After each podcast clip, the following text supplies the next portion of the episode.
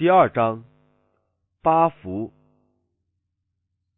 马太福音五章二节三节，他就开口教训他们说：“虚心的人有福了，因为天国是他们的。”这句话落在那些诧异的群众耳中，犹如新奇的事物一般。这样的教训与他们平常从祭司和拉比处所听来的完全相反。他们看不出其中有什么奉承他们的骄念或满足他们的奢望的。但这位新教师却具有一种足以使他们心悦诚服的能力。他的灵格流露着神圣之爱的芬芳，犹如花卉吐放香气一般。他的言语像雨落在已割的草地上。如甘露滋润田地，众人都不由自已的觉得，这一位虽然洞悉他们心灵的隐中，却仍以亲切的同情之心接近他们。他们的心向他敞开了，而当他们倾听的时候，圣灵就向他们解明了各世代之人所急需学习的教训之意义。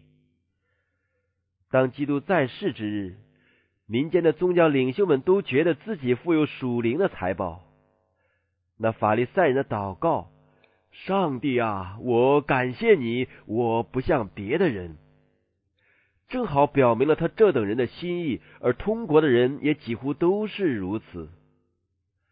但在那围绕耶稣的群众之中，却有些人已觉察到自己灵性上的贫乏。当基督在那次捕鱼的奇迹中彰显神能时，彼得就俯伏在救主脚前喊叫说：“主啊！”离开我，我是个罪人。照样，在聚集山边的群众当中，也有人在他的纯洁之前，感觉自己是困苦、可怜、贫穷、瞎眼、赤身的，因此他们就渴望上帝救众人的恩典。基督的祝词在这般人的心中激起了盼望，他们也看出了自己的人生乃是常蒙上帝福佑的。耶稣曾将福杯递给那般自以为富足、已经发了财、一样都不缺的人，而他们却轻蔑的拒绝了这仁慈的恩赐。凡自觉完全、以为自己相当善良，并以自己境况自满的人，就不会力求在基督的恩典与公义上有份。骄傲使人不觉有何需要，因此就关闭心门，拒绝基督和他来要赐予的无限福惠。在这等人的心中。并没有容纳耶稣的余地。凡自认为是富足尊贵的人，绝不会凭着信心祈求，也不会领受上帝的福惠。他们感觉自己已经饱足，因此就空空的离去。但那般确知无法自救，并靠着自己绝不能做任何异行的人，就是那些真是基督所能赐予之帮助的人。他们才是虚心的人，也是他所宣称为有福的人。凡基督所赦免的人，他先使他们悔罪；而圣灵的任务就是要使人自觉有罪。凡心中曾受上帝使人知罪之灵所感动的人，就认清自己里面毫无良善。他们看出自己所行的一切都掺杂着自私和罪恶。他们犹如那可怜的睡吏一样，远远的站着，连举目望天也不敢，只是悲呼道：“上帝啊！”开恩可怜我这个罪人，他们是有福的，有赦罪之恩给悔罪的人，因为基督是上帝的羔羊，除去世人罪孽的。上帝的应许乃是：你们的罪虽像朱红，必变成雪白；虽红如丹颜，必白如羊毛。我要赐给你们一个新心，我必将我的灵放在你们里面。耶稣论到虚心的人说：“天国是他们的。这个国度并不像基督的听众所盼望的，是属世暂存的国度。基督乃是在向世人展示他仁爱、恩典和公义的属灵的国度。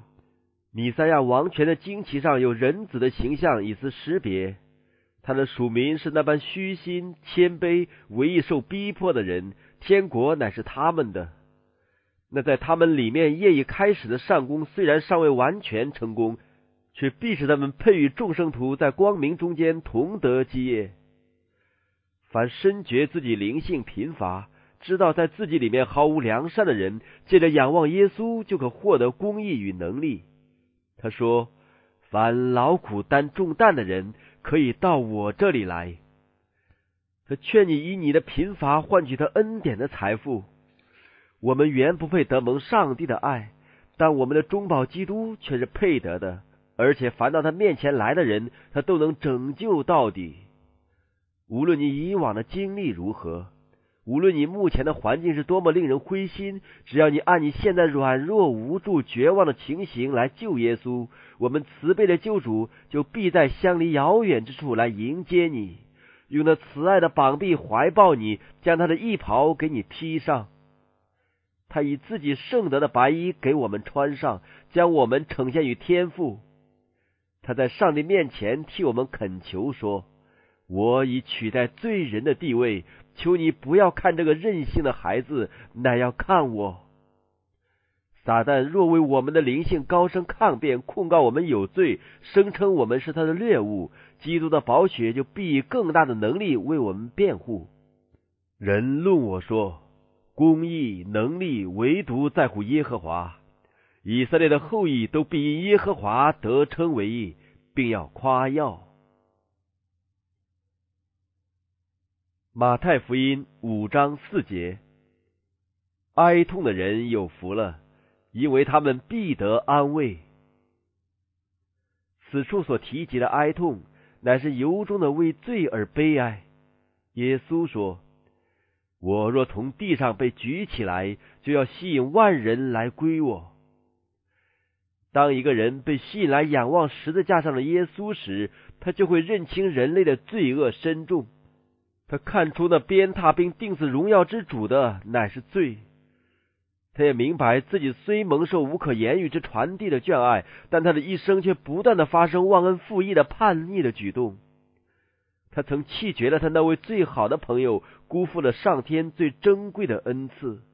他自己已将上帝的儿子重钉十字架，并再度刺透了那颗受创流血的心。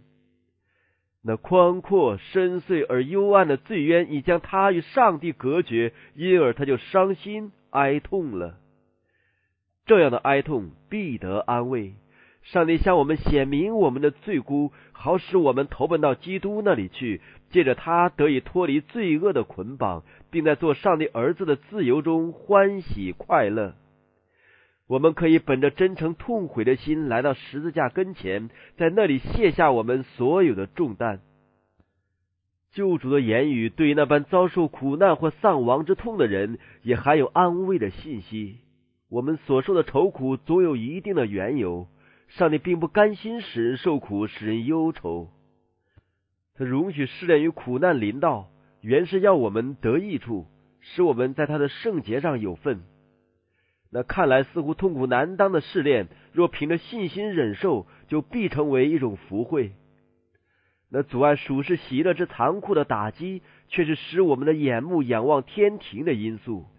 不知道有多少人，若不是忧伤引他们到耶稣那里去寻求安慰，就可能永远不会认识他。人生所有的试炼，都是上帝的工匠要从我们的品格上除去所有的污点和粗糙之处。他们所施的切磋琢磨功夫，的确是一种痛苦的过程。被压在磨轮上，也的确是不易忍受的。但经过这样的加工之后，每块石头都得以准备妥当，必适合于天上圣所之用。主绝不在无用的材料上施以如此精细彻底的功夫。唯独为他所宝贵的石头，才必按建功的样式予以凿成。主必为凡专心依赖他的人而工作，忠心的人必获得可贵的胜利，他们也必学得宝贵的教训，取得珍贵的经验。我们的天赋绝非不注意那些被忧伤所困扰的人。当大卫蒙头赤脚上橄榄山，一面上一面哭的时候。主以慈怜的眼目垂顾着他。当时大卫身披麻布，良心正谴责着他，外表羞辱的记号证明了他的自责。他含着眼泪而以心碎的言辞，在上帝面前陈明自己的实情。主也没有丢弃他的仆人。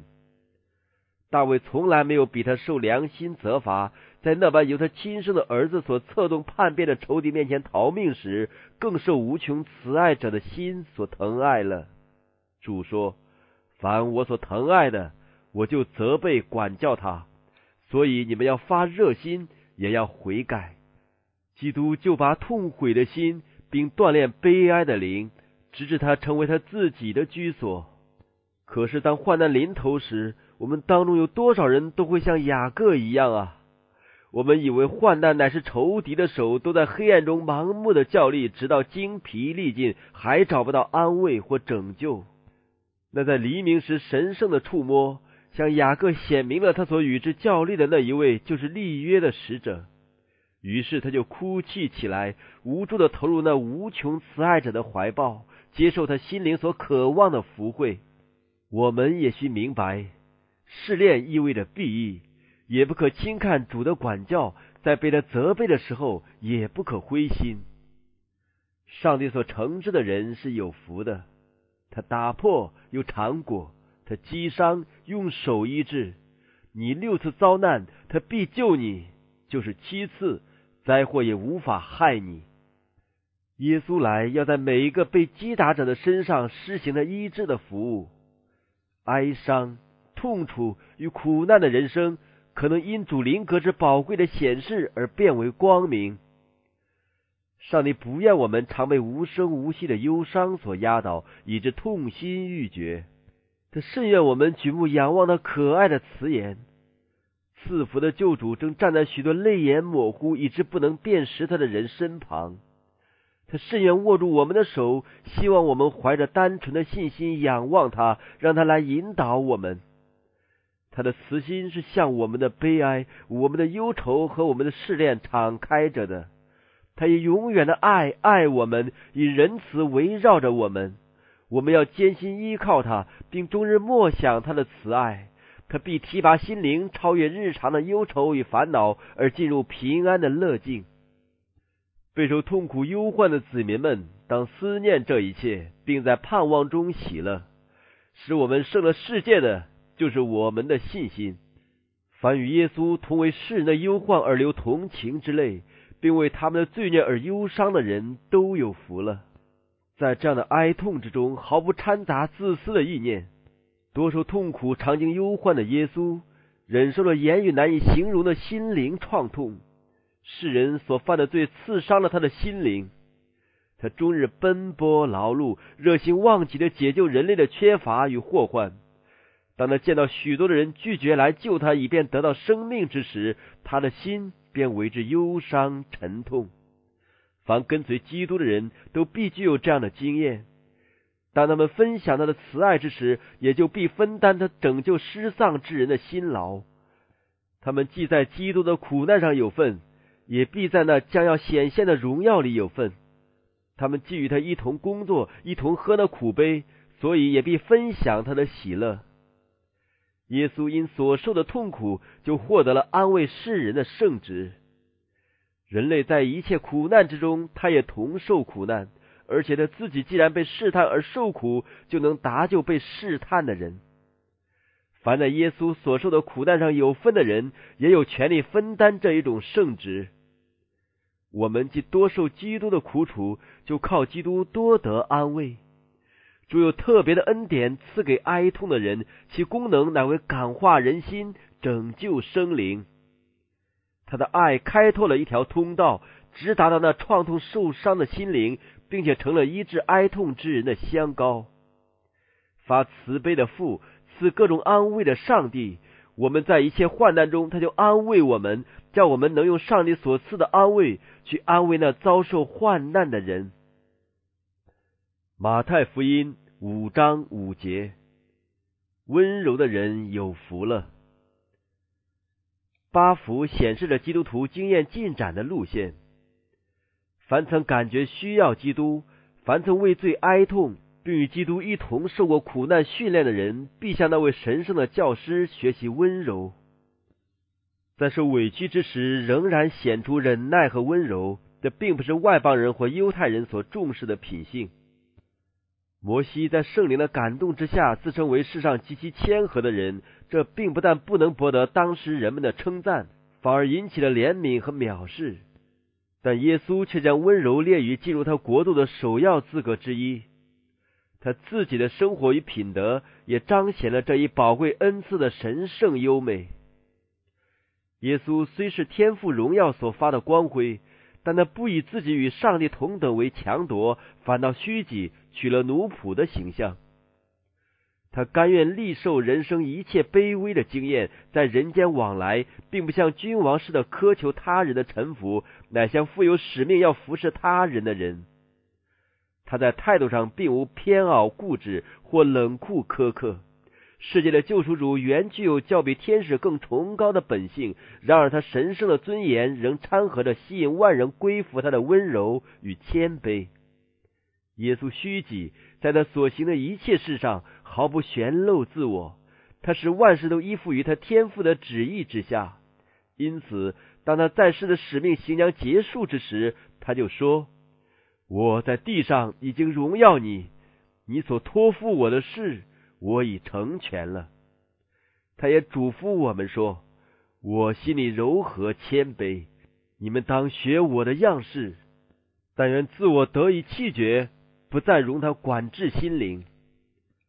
凡仰望基督而认清他如何克己谦卑的人，就必受感而如但以里见到像人子的一位时，同样的说：我面容失色，毫无气力。”我们所夸许的自恃自主以及唯我独尊的心理，其可憎的真相便显露出来，足以证明我们已做了撒旦的奴役。时常尽力炫耀、争竞、夸胜，乃是人类的本性。但是，凡向基督学习的人，却已除去自我、骄傲和好胜之念，心灵中便寂静了。于是，自我就归附圣灵的管理。我们再也不祈求最高的位分。也不再存出人头地的野心以博众望，反而认清自己所能享有的最高地位，便是在我们救主的脚前。于是，我们就仰望耶稣，敬待他圣手的引领，听候他慈声的指导。使徒保罗曾享有这样的经验，因而他如此说：“我已经与基督同定十字架，现在活着的不再是我，乃是基督在我里面活着。”并且我如今在肉身活着，是因信上帝的儿子而活。他是爱我，为我舍己。当我们接待基督在心中做永居的贵宾时，上帝出人意外的平安必在耶稣基督里保守我们的心思意念。救主在世的一生，虽常处于争斗之中，却仍度着平安的生活。虽有一般恼羞成怒的仇敌经常追迫着他，他却说。那差我来的是与我同在，他没有撇下我独自在这里，因为我常做他所喜悦的事。无论是世人或撒旦所掀起的愤怒之风暴，都不足以扰及他与上帝之间完全联合所产生的宁静。他也向我们说：“我留下平安给你们，我将我的平安赐给你们。我心里柔和谦卑，你们当负我的恶。”学我的样式，这样你们心里就必得享安息。你们若和我一同负起荣耀上帝并提拔人类之服务的恶，就必发现这恶是容易的，担子也是轻省的。那破坏我们平安的，乃是爱自己的心。当自我存在之时，我们常为避免遭受凌辱与辱灭而预做准备。但当自我死去，我们的生命也与基督一同藏在上帝里面的时候，对于世人的轻慢与蔑视，也就不再介意了。我们对于非难必听若罔闻，对于讥嘲与侮辱也必视若无睹了。爱是恒久忍耐，又有恩慈；爱是不嫉妒，爱是不自夸，不张狂，不做害羞的事，不求自己的益处。不轻易发怒，不计算人的恶，不喜欢不义，只喜欢真理。凡事包容，凡事相信，凡事盼望，凡事忍耐。爱是永不止息。从世俗的源头所领受的福乐，赐予那白云苍狗式的环境同样是变幻无定的，但基督的平安却是恒久长存的。他的平安并不在乎生活的环境如何，也不在乎属世财物的丰贵或属世朋友的多寡。基督是活水的泉源，从他那里所领受的福乐必永不断绝。在家庭中所表现出来的基督的柔和，必使一家的人和乐融融。他绝不致惹起任何争执，也不报以恼怒的回答，那样抚慰受激怒的脾气。并散发出一种使范围之内的人都能感应到的温柔。无论何处，怀存这样的温柔，就能使地上的家庭成为天上大家庭的一部分了。我们忍受被诬告的冤屈，远胜于因报复敌人而加诸己身的痛苦。仇恨与报复的精神起源于撒旦，而怀存这种精神之人的唯一收获乃是祸患。存心谦卑，乃住在基督里的温柔美果，是得福的真正秘诀。他要用救恩当做谦卑人的装饰。温柔的人必承受地土。由于贪求自高自大，罪恶才侵入于世界，而我们的始祖也因而丧失了管理这华美世界，就是他们的王国的主权。基督却借着他的虚己赎回了所丧失的一切。他说：“我们要得胜。”就如他得了胜一样，我们借着谦卑和献身，就得以在谦卑人必承受地土的时候，与他同坐后嗣。那应许给温柔之人的地土，并不像这个被死因和咒诅所笼罩的世界。我们照他的应许，盼望新天新地，有意居在其中。以后再没有咒诅，在城里有上帝和羔羊的宝座，他的仆人都要侍奉他。那里再没有失望、忧伤或罪恶，也没有人说我病了，再没有送病的行列，也没有哀悼、死亡、离别与伤心的事，因为耶稣在那里，平安也在那里，在那里他们必不饥不渴，炎热和烈日必不伤害他们，因为联系他们的必引导他们，领他们到水泉旁边。马太福音五章六节：饥渴慕义的人有福了，因为他们必得饱足。义就是圣洁，与上帝相似，而上帝就是爱。义就是顺从上帝的律法，因你一切的命令尽都公义；而爱就是完全的律法。义就是爱。爱就是上帝的光和生命，上帝的意已在基督里具体的表现出来了。我们因接受它，就接受了义。义并不是借着痛苦的挣扎、繁重的劳役或呈现供物或寄生而获得，它乃是白白赐给每一位饥渴慕义而甘愿领受之人的。你们一切干渴的，都当就近水来；没有银钱的也可以来，你们都来买了吃。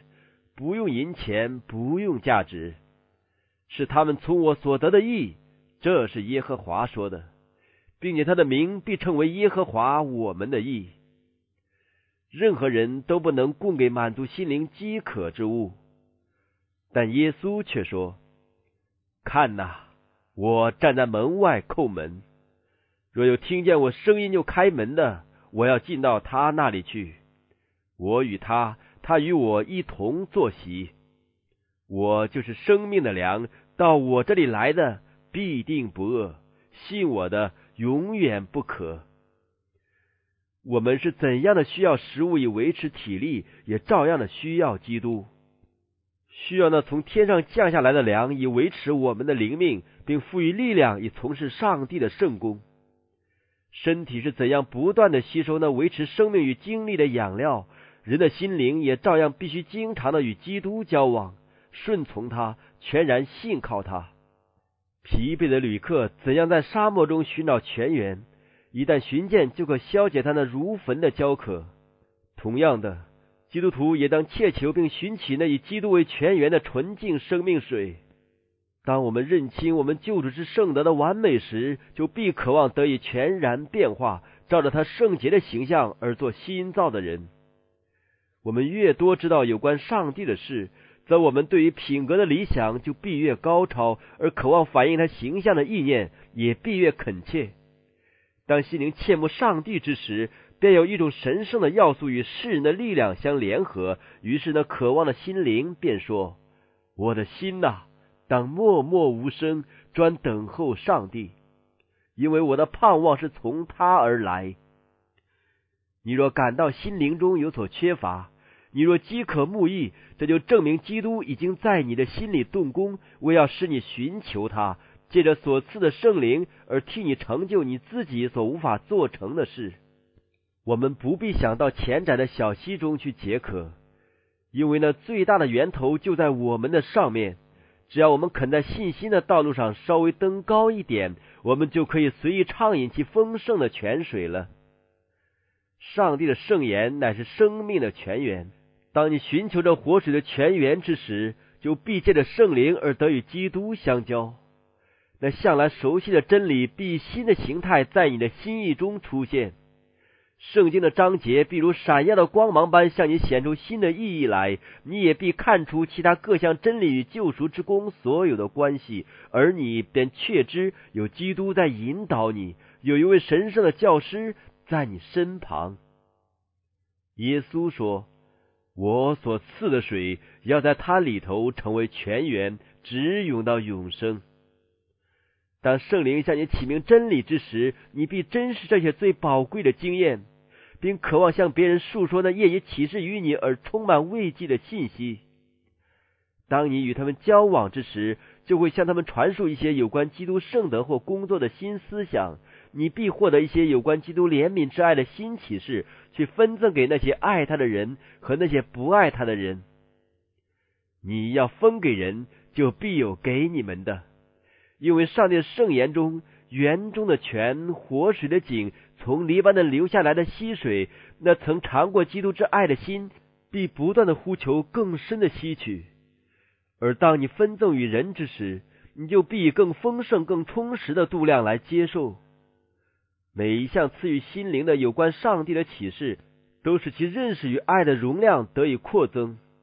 于是心里的不断呼求，便是更需要你；而圣灵的回答，永远是赐你更多。因为我们的上帝乐于充充足足的成就一切，超过我们所求所想的。圣灵也必同样的赐予凡将全心献上作为基督之居所的他的门徒。我们的主曾亲自嘱咐说。要被圣灵充满，这个命令也是一个含有必能实现的应许。按照天父的美意，一切的丰盛在他里面居住，而且你们在他里面也得了丰盛。上帝无限量的将他的爱倾降下来，犹如复苏大地的甘霖一般。他说：“诸天啊，自上而低，穹苍降下公义，地面开裂，产生救恩。”使公义一同发生。困苦贫乏人寻求水却没有，他们因口渴舌头干燥。我耶和华必应允他们，我以色列的上帝必不离弃他们。我要在近光的高处开江河，在谷中开泉源。我要使沙漠变为水池，使干地变为涌泉。从那丰满的恩典里，我们都领受了，而且恩上加恩。马太福音五章七节：连续人的人有福了，因为他们必蒙连续。世人的心生来就是冷酷、暧昧而不仁的。偶或有人表示连续与宽恕之念，这仍非出其本意，而是由于神圣之灵所运行在他心中的感化力。我们爱，因为上帝先爱我们。上帝自己乃是一切怜悯的源头，他的圣名原是有怜悯、有恩典的。他不按照我们的功过对待我们，他也不问我们配不配承受他的爱，乃是将那丰盛的慈爱倾降于我们，使我们配得承受。他是不存报仇之念的，他也不企图降罚，乃于施行救赎，即使是本乎他美意而显示的严厉。也无非为成全任性自负之人的拯救而已。他急切的渴望解除人类的祸患，而以他的香膏涂敷他们的伤口。固然，上帝万不以有罪的为无罪，但他却乐于除去他们的罪孽。连续人的人与上帝的性情有份，而上帝连续的爱就在他们身上表露出来了。凡是己心与无穷仁慈之心有同感的人，必力图施行感化，而非定人的罪。基督住在人的心中，就如一道长流不竭的泉源，他在那里居住，那里就有盈溢的福泽。基督徒对于犯错、受事以及贫乏与罪恶下的可怜牺牲者之呼吁，并不问他们配不配，乃问我怎能使他们得意。他在最可怜、最卑劣的人身上所看到的。乃是基督受死所要拯救的生灵，而且上帝也为了这班人，已将那劝人与他和好的职分交托给他的儿女了。连续人的人，乃是那些向贫穷、痛苦与受压迫者表露同情的人。约伯宣称：“因我拯救哀求的困苦人和无人帮助的孤儿，将要灭亡的为我祝福，我也是寡妇心中欢乐。”我以公义为衣服，以公平为外袍和冠冕。我为瞎子的眼，瘸子的脚。我为穷乏人的腹，素不认识的人，我查明他的案件。对很多人来说，人生乃为一场痛苦的挣扎。他们觉察自己的缺陷，因而悲哀怀疑。他们认为自己毫无可以感恩的事。仁慈的话语、同情的容色、赞赏的言辞，对于许多孤军奋斗的人，就如将一杯凉水递给干渴的人一般。一句同情的话，一项仁慈之举，足以卸除那沉重的压在那困乏肩头上的担子。而且，每一无私之亲切的言行，都足以表彰基督对于失丧之人的爱。连续人的人必蒙连续。好施舍的人必得丰裕，滋润人的必得滋润。有甘美的平安赐予富有同情心的人，而在从事忘我之服务去为他人谋福的人生中，必含有幸福的满足之感。那居住在心灵中，并彰显在行为上的圣灵，必软化铁石般的心肠，激发同情亲切之念。你种的是什么，收的也是什么。眷顾贫穷的有福了，耶和华必保全他，使他存活，他必在地上享福。求你不要把他交给仇敌，遂其所愿。他病重在榻，耶和华必扶持他。他在病中，你必给他铺床。凡将自己生命献于上帝而为他儿女服务的人，就和那掌握全宇宙资源的主宰有了联系。他的生命已借着各项永存不废之应许的金链，得与上帝的生命细结在一起了。在困苦缺乏之时，主必不撇弃他。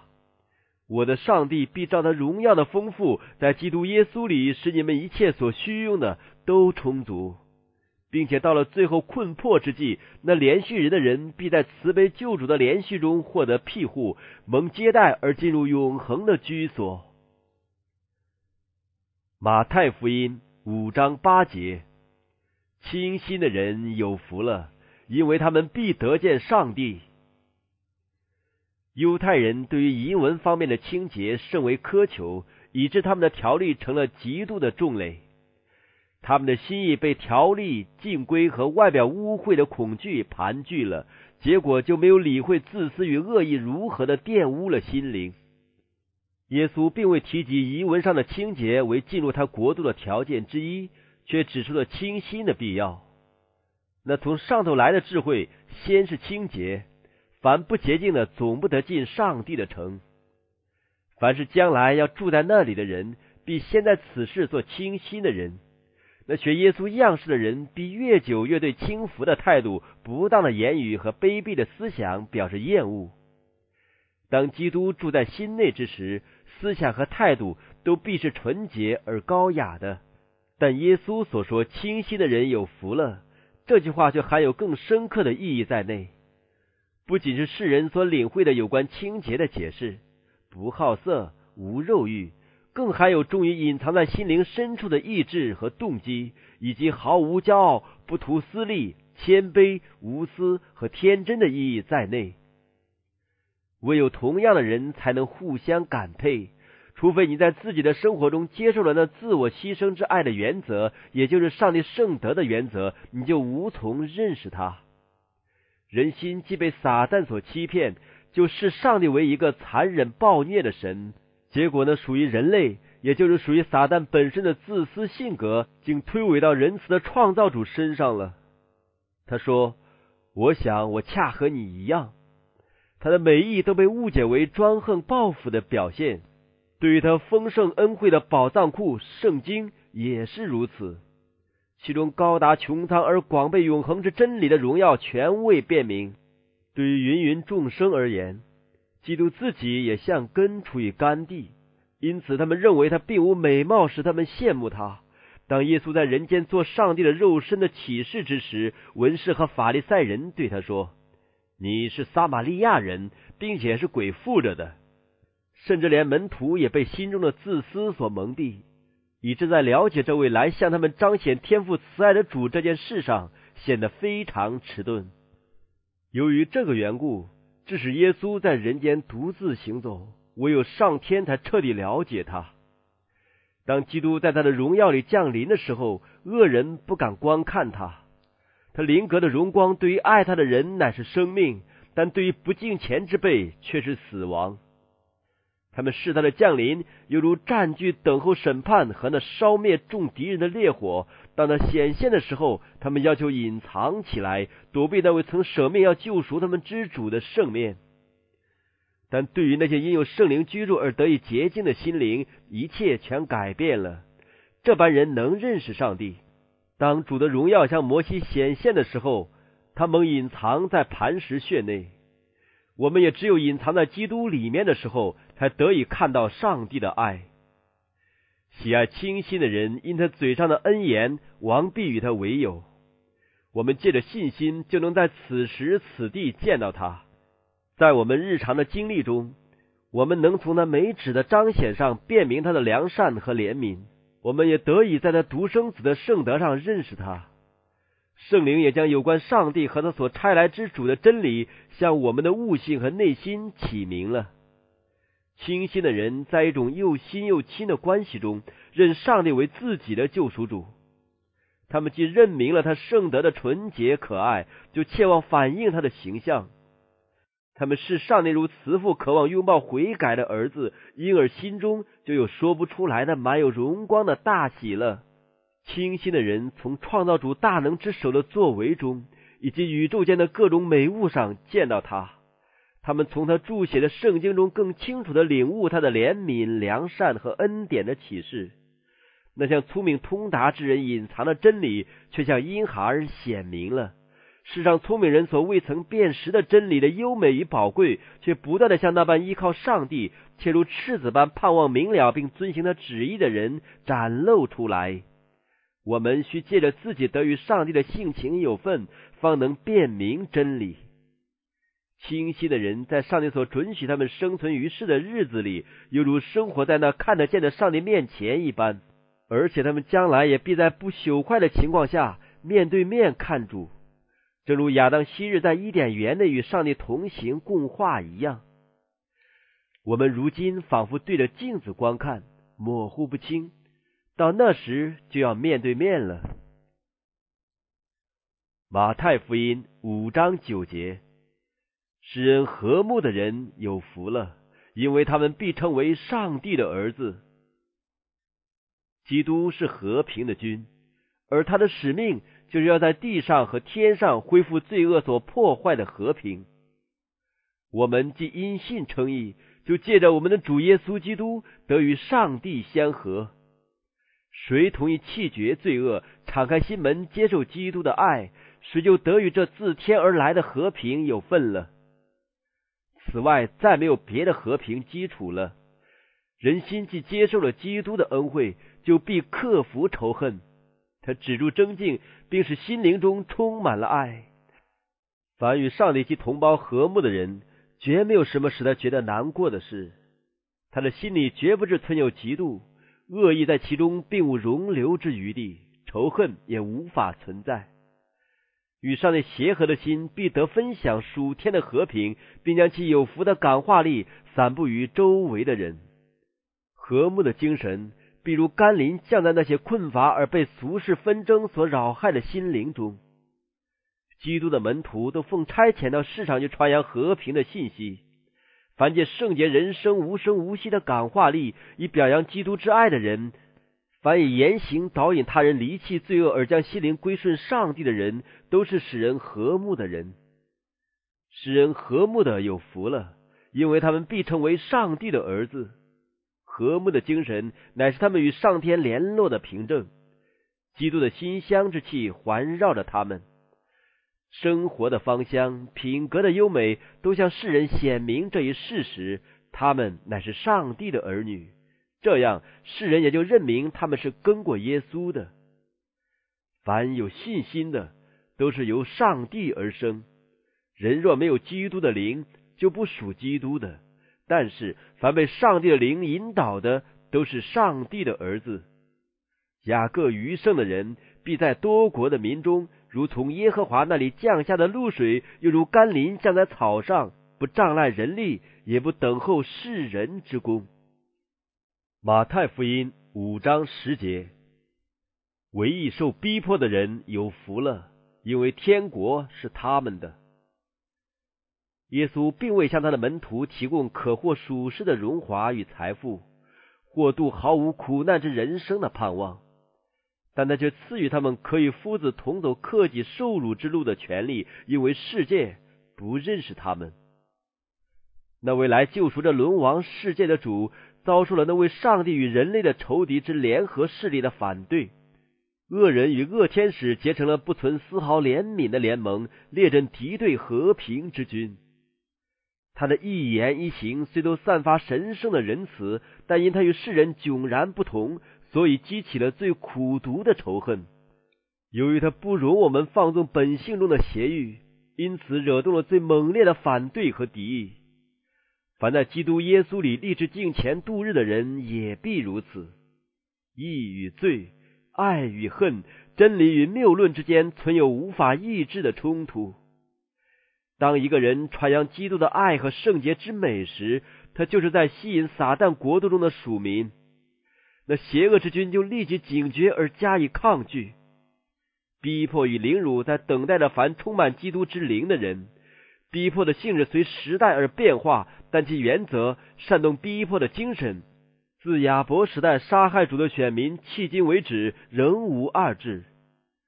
当世人力求与上帝和好之时，他们就必发现十字架讨厌的地方仍然存在。那些执政的、掌权的，以及天空属灵气的恶魔，要与凡顺服天国律法的人对敌。故此，逼迫的来到，非但不足以使基督的门徒忧伤，反而为他们带来了快乐，因为这乃证明他们是跟随他们夫子的脚宗而行的。主虽未曾应许他的子民免受一切的试炼，但那已应许要赐予更美之物。他曾说：“你的日子如何？”你的力量也必如何？我的恩典够你用的，因为我的能力是在人的软弱上显得完全。你若奉召而必须为他的缘故经过烈火的窑，耶稣必在你的身旁，正如昔日他在巴比伦与那三位忠心的人同在一样。凡爱他们救赎主的人，没有机会与他一同忍受凌辱与责难时，就必欢喜快乐。他们的爱主之心，使一切为他而受的痛苦都变成甘甜的了。历代以来，撒旦都在逼迫上帝的子民，他又酷刑虐待他们，将他们置诸死地。但他们在死亡中却成了得胜者。他们以坚定不移的信心，显扬了那位比撒旦更有全能的主。撒旦虽能虐待或杀害身体，但他却不能损伤那与基督一同藏在上帝里面的生命。他虽能将他们幽禁在牢狱之中，但他却不能捆绑他们的心灵。他们仍能展望到黑暗之外的荣耀，并说：“我想现在的苦楚，若比起将来要显于我们的荣耀，就不足介意了。我们这至赞至轻的苦楚，要为我们成就极重无比、永远的荣耀。借着苦难和逼迫，上帝的荣耀。”就是他的圣德在他选民身上就彰显出来。上帝的教会虽为世人所恨恶、所逼迫，却在基督的门下得到教导与锻炼。他们行走世上的窄路，在苦难的窑里得以炼净了。他们跟随基督经历剧烈的战争，他们坚忍克己，经历惨痛的失望。但他们痛苦的经验，却教他们明白了罪的恶性与祸患，因而满心憎恶罪恶。他们既与基督同受苦难，所以注定将来必分享他的荣耀。先知在神圣的意象中见到上帝子民的胜利，他说：“我看见仿佛有玻璃海，其中有火掺杂；又看见那些胜了的人都站在玻璃海上，拿着上帝的琴，唱上帝仆人摩西的歌和羔羊的歌，说：主上帝全能者啊，你的作为大哉奇哉！万世之王啊，你的道途易哉！”成灾！这些人是从大患难中出来的，曾用羔羊的血把衣裳洗白净了，所以他们在上帝的宝座前昼夜在他的殿中侍奉他。做宝座的要用帐幕复辟他们。马太福音五章十一节：人若因我辱骂你们，你们就有福了。撒旦自堕落以来，一直以欺诈的手段活动。他怎样误表了上帝，他也借着他的爪牙，照样来误表上帝的儿女。救主说：“辱骂你人的辱骂，都落在我身上。同样的，那些辱骂也落在他门徒的身上。有史以来，世间再没有叫比人子忍受过更恶毒的毁谤了。”他因不偏不倚的服从上帝神圣律法的原则，遭受了讥笑与嘲弄。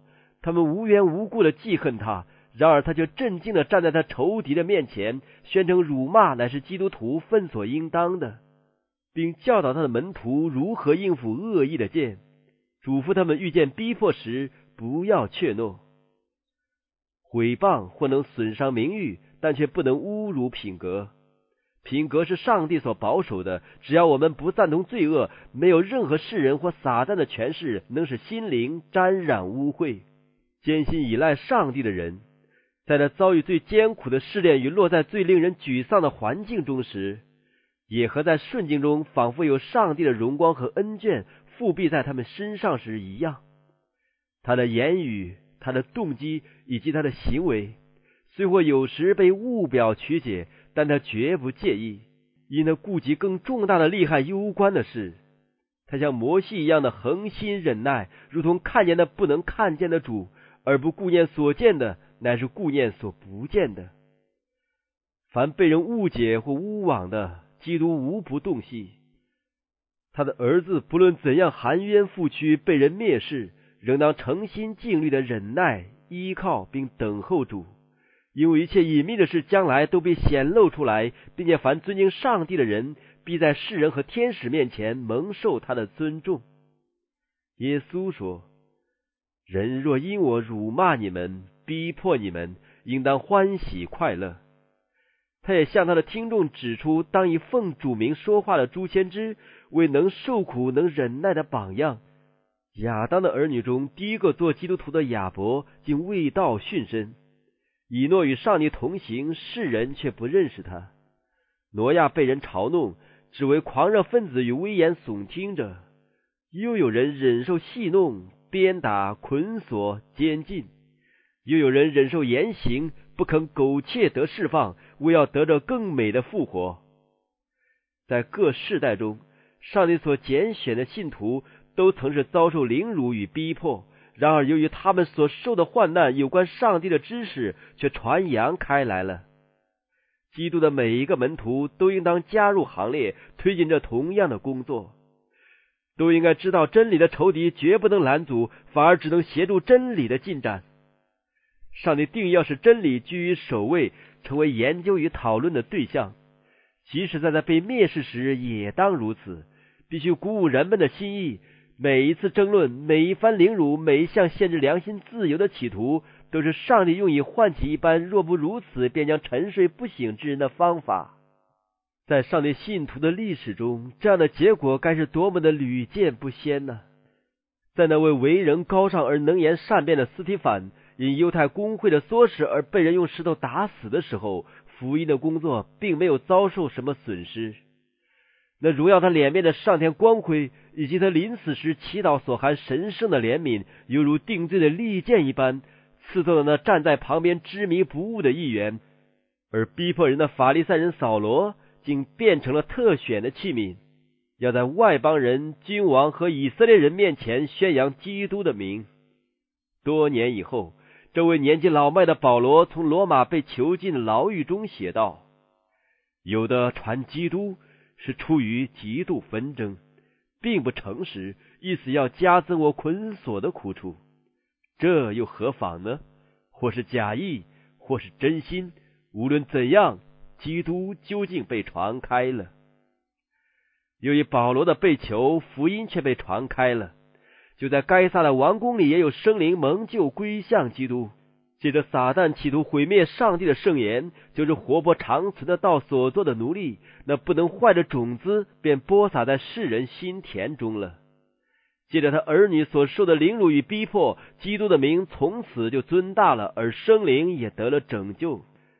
凡经受逼迫与凌辱而为基督做见证的人。他们在天上的赏赐是大的，正如民众寻求属实利益之际，耶稣却将天上的赏赐指示他们。但他并没有将这样的赏赐完全置入来生，而在今世就开始了。主昔日向亚伯拉罕显现说：“我是你的盾牌，必大大的赏赐你。”这是凡跟从基督之人的赏赐。耶和华以马内利所急需的一切智慧知识。都在它里面藏着，而且上帝本性一切的丰盛都有形有体的居住在基督里面。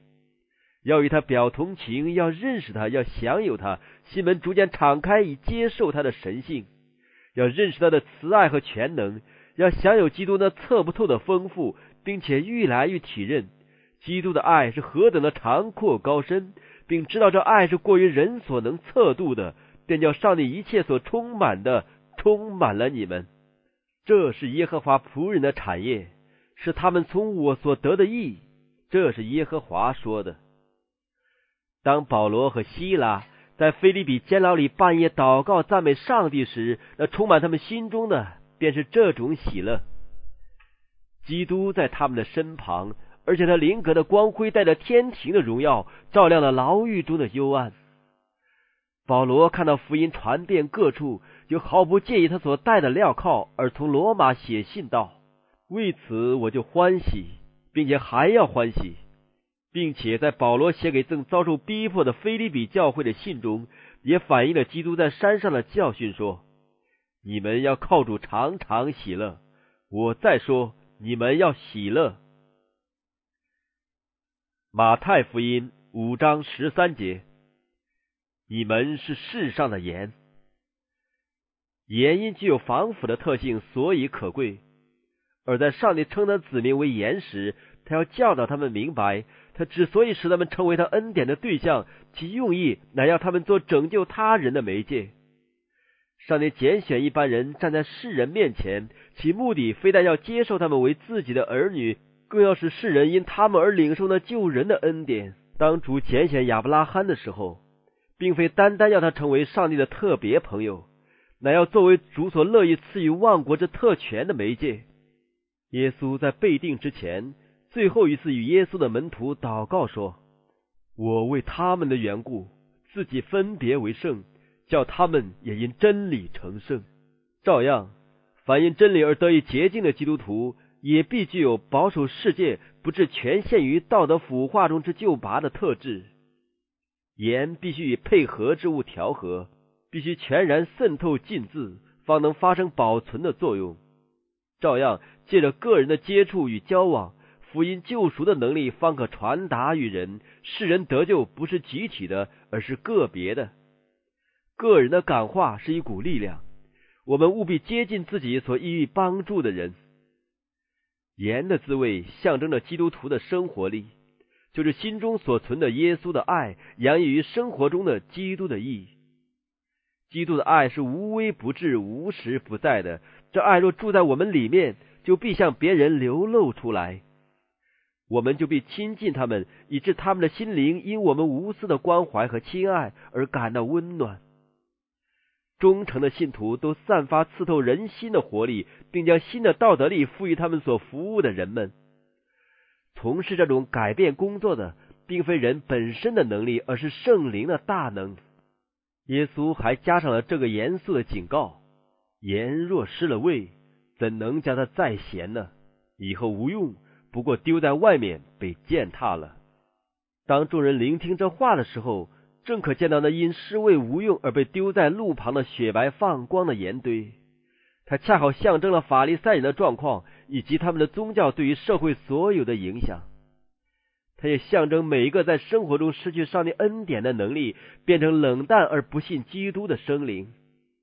不觉得如何的自称，这样的人都是被世人和天使所视为乏味而可厌的。基督也对这样的人说。我巴不得你或冷或热，你既如温水，也不冷也不热，所以我必从我口中把你吐出去。如果缺乏那种认基督为个人救主之活泼的信心，便无法使我们的感化力在一个充满怀疑的世界上发生作用。我们不能将自己所没有的分赠与他人，我们所发挥的造福并提拔人群的感化力。乃是与自己对基督的专诚和献身成正比例的。若没有实际的服务、真正的爱心或切实的经验，就必没有帮助的能力；没有与上天联合，生活中也必没有基督的香气。圣灵若不能利用我们为工具，而借以将那在耶稣里的真理传与世人，我们就如同失了味的盐一般，全然无用了。由于缺乏基督的恩典。我们就等于向世人证明，我们所自称相信的真理毫无成圣之能。这样，就我们的感化力而言，便使上帝的圣言失效了。我若能说万人的方言，并天使的话语，却没有爱，我就成了明的罗，想的博一般。我若有先知讲道之能，也明白各样的奥秘、各样的知识，而且有全辈的信，叫我能够移山。却没有爱，我就算不得什么。我若将所有的周济穷人，又舍己身叫人焚烧，却没有爱，仍然与我无异。爱若充满于心中，就必向别人流露出来。这并非因得到了他们的好处，乃因爱已成了行为的原则。爱有改造品格、控制冲动、克服仇恨，并升华情感之能。这样的爱有如宇宙般的广博，也与服役之天使的爱协和。这样的爱若珍藏于心，必使整个人生变为甘美，并将其福惠散布于周围的人。唯有这样的爱，方能使我们成为世上的盐。马太福音五章十四节：你们是世上的光。耶稣教训众人的时候。往往以周围大自然的景象作为例证，使他的教训蛮有兴趣，能够吸引住听众的注意。民众在清晨的时候就已聚集了。那辉煌的太阳在蔚蓝的天空中愈升愈高，驱散了潜伏于幽谷和山间小径上的阴影。东方黎明的霞光尚未完全消逝，阳光灿烂的普照大地。平静的湖面照射出金色的光芒，反映了玫瑰色的朝霞。蓓蕾、花朵与枝叶都闪烁着露珠的光彩，大自然似乎在新日的福慧之下发出微笑。群鸟也在林间唱出甜美的歌调。救主看看他面前的群众，然后在望望那正在上升的朝阳，就对他的门徒说：“你们是世上的光。”太阳怎样出来履行其仁爱的差使，消除黑夜的阴影，唤醒世人复苏？照样，基督的信徒也当出而实践他们的使命，将上天的亮光照耀那处于谬误与罪孽之幽暗中的人。在旭日光彩之中，四围小山上的村镇历历如在眼前，构成了一幅悦目的景象。耶稣指着那些村镇说。城造在山上是不能隐藏的。又说，人点灯不能放在斗底下，是放在灯台上，就照亮一家的人。倾听耶稣教训的人中，多半是农民和渔夫，而他们简陋的茅屋中只有一间房，其中只有一盏灯，放在灯台上照亮一家的人。耶稣便这样说：“你们的光也当这样照在人前，叫他们看见你们的好行为，便将荣耀归给你们在天上的父。除了那发自基督的光以外，从来也永远没有其他的光会照在堕落的人类身上。救主耶稣是唯一的真光，能照亮那卧在罪孽黑暗中的世界。论到基督，经上记着说。”生命在他里头，这生命就是人的光。他的门徒要借着领受他的生命，才能成为晴光者。他们若在心中有着基督的生命，在品格上彰显他的爱，这样就必使他们成为世界的光。人类本身原无亮光可言，离了基督，我们就像一支没有点燃的蜡烛，或像月亮背向太阳一样。我们自己没有一丝光芒可以照亮世上的黑暗，但我们一旦转向公义的日头，我们一与基督有了接触，整个心灵就因他神圣的灵格而放光了。基督的门徒不仅要在众人中做光，他们乃是世界的光。基督向一切以他的名而命名的人说：“你们已将自己献给我，我也将你们赐给世界，做我的代表。”他曾宣称父子将差他到世上来，他也照样差他们到世上。基督怎样作为媒介而将天赋显现出来，我们也照样作为媒介而将基督显现出来。我们的救主虽是一切光辉的大源头，但基督徒们不要忘记他是借着人类而彰显出来的。上帝的福惠也都是借着世人为器皿而赐予的。基督自己以人子的身份到世上来，那与神性联合的人性必须与人性接触。基督的教会及主的每一门徒，乃是上天所命定将上帝显示与世人的媒介。荣耀的天使正在等待，要借着你而将上天的亮光与全能传与行将沦亡的生灵。难道身为媒介的世人，竟不能完成所分配给他们的工作吗？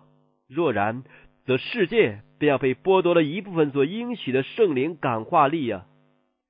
但耶稣并未吩咐门徒要努力使你们的光照在人前，他却说：“你们的光也当这样照在人前。若有基督住在心中，那么要折蔽他灵格的光辉，也是一件不可能的事。如果那般自称为基督徒的人不是世上的光，那原因就是维持生命的活力已经离开他们。”假如他们无光可发，那么是因为他们与众光之源毫无联络了。历代以来，那住在他们心里基督的灵，已使上帝的真儿女成为当代之人的光。约瑟曾在埃及做勤光者，他曾借着自己的纯洁、仁慈和孝顺，在拜偶像的国家中代表了基督。当以色列民从埃及往应许之地去的时候，他们当中的中信分子就做了四维列国的光，上帝借着他们而被彰显于世界。从住在巴比伦的但以里及其同伴和住在波斯的莫迪改的身上，也有灿烂的光辉发出，照亮了王宫的黑暗。同样的，基督的门徒也奉派要做天路上的晴光者，天赋的良民与良善都要借着他们显示于那为误解上帝之黑暗所笼罩的世界。别人因看见他们的好行为，也受感而将荣耀归给在天上的父，因为这是以表明有一位上帝坐在宇宙的宝座上，其圣德是值得称颂与效法的。内心燃烧着的神圣之爱，生活中所彰显的基督化的和谐，都仿佛使世人瞥见了天国一般，使他们也可以赞赏其中的优美。这样，人们才得以蒙引领，相信上帝爱我们的心。这样，那一度充满罪恶而败坏的心也得以洁净而变化，无瑕无疵，欢欢喜喜的站在他荣耀之前。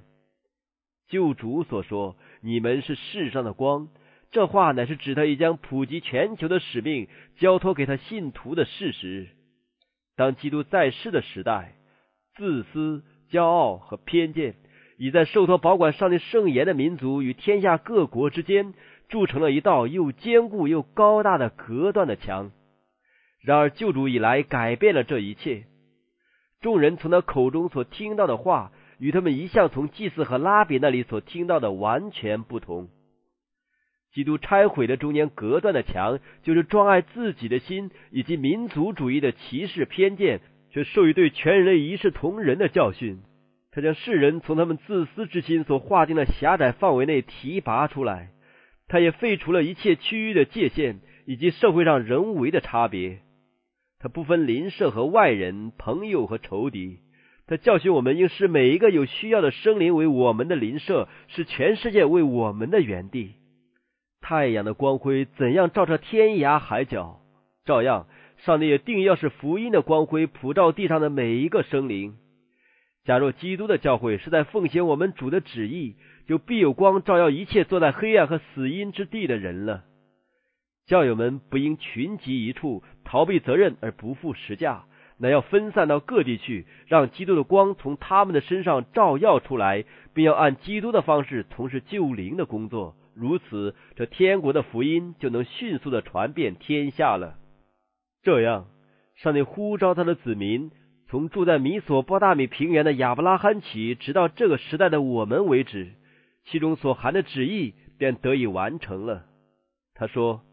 我必赐福给你，你也要叫别人得福。基督借着那称为福音先知的口所讲的话，就是福山宝训的反响，也是特为处于这幕后时代的我们所说的：兴起发光，因为你的光已经来到，耶和华的荣耀发现照耀你。